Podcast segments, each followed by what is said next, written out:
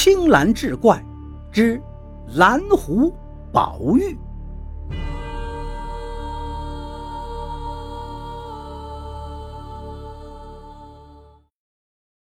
数日后的一夜，徐天台照例在灯下读书，忽听得叩门之声，他以为是丫鬟送茶，起身打开房门，却并不见人。低头见一狐狸进入屋内，他从狐狸脖颈处毛发发红，识得这就是几日前避雨的那只，便俯身问他：“君深夜造访，有何贵干呢？”不成想，那狐狸竟然再次人力拱手，并且从嘴中吐出一枚石头，之后转身离去。徐天台弯腰捡起小石头，端详良久，不得要领，便将它放到书桌之上。此时已是夜阑更深，徐天台洗漱登榻就寝，睡梦之中见一须发尽白的扶杖老者对自己拱手相让道：“前些日。”我那孙儿遭天雷追杀，承蒙先生大义施救，使其幸免于难，大恩不言谢。但受人滴水之恩，理当是涌泉相报，故令其将灵石一枚献与先生，以报救命恩德之万一。老者接着又道：“此灵石之内包裹着一块宝玉。”此宝玉系日月天地之精华，已炼成百毒不侵、刀枪不入的金刚不坏之身。先生只需随身佩戴，包你逢凶化吉、遇难成祥。徐天台猝然而醒，见那块石头正摆放在书桌之上，便披衣来至书桌前，拿起石头反复查看，见石头中间有一道细纹。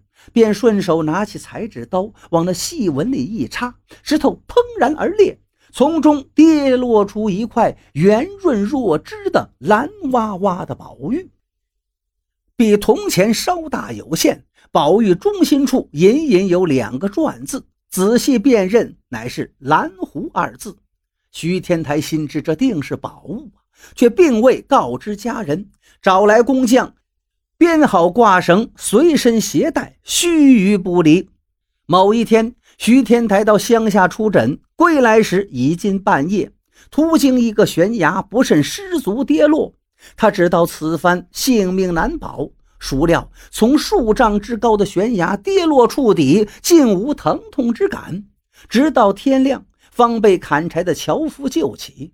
事后也并未出现什么后遗症状。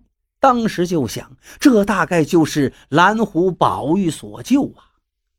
徐天台年逾八旬，临终之时，将蓝狐宝玉传与儿子徐惊奇，叮嘱道：“此玉通灵，须臾不可离身。”徐经奇谨遵父亲遗嘱，将蓝狐宝玉日夜佩戴，从不离身。某年，强盗入室抢劫，徐经奇好言相劝，一强盗举刀就砍，只听当啷一声，刀被震飞。众强盗一看，知道这徐经奇必然是身怀绝技，于是一声呼哨，作鸟兽而散。徐经奇临终时，将蓝狐宝玉传给了儿子徐贯周。徐贯周为人本分，精心行医，百姓口碑极佳。不料天降横祸，他受命去为正黄旗护军统领詹大人的独生女儿看病。詹大人的女儿得了一种怪病，尽管徐贯周使出浑身解数，药石用尽，终究回天无力。詹大人的女儿不治身亡。詹大人心疼姑娘，把罪责全都推到徐冠周身上，给他安了个用意杀人、草菅人命之罪。便绑赴刑场，开刀问斩。不料徐冠周刀枪不入，还惊动了老佛爷。慈禧听完蓝狐宝玉的来龙去脉，怒道：“徐冠周正经行医，悬壶济世，实属良善之人。这詹统领女儿之死，与他何干？你小小一个从二品的步军统领，岂能随便斩杀好人？”即此可知，这个詹统领为官不正，传旨着吏部将詹统领革职查办。老佛爷略一停顿，又道：“再传旨，徐冠周医术精湛，即日起到太医院供职，赐五品顶戴。徐冠周还在发呆，李莲英尖声道：“徐冠周，你还不磕头谢恩？”徐冠周恍然而醒，急忙跪倒，朝着太后连连是叩头谢恩。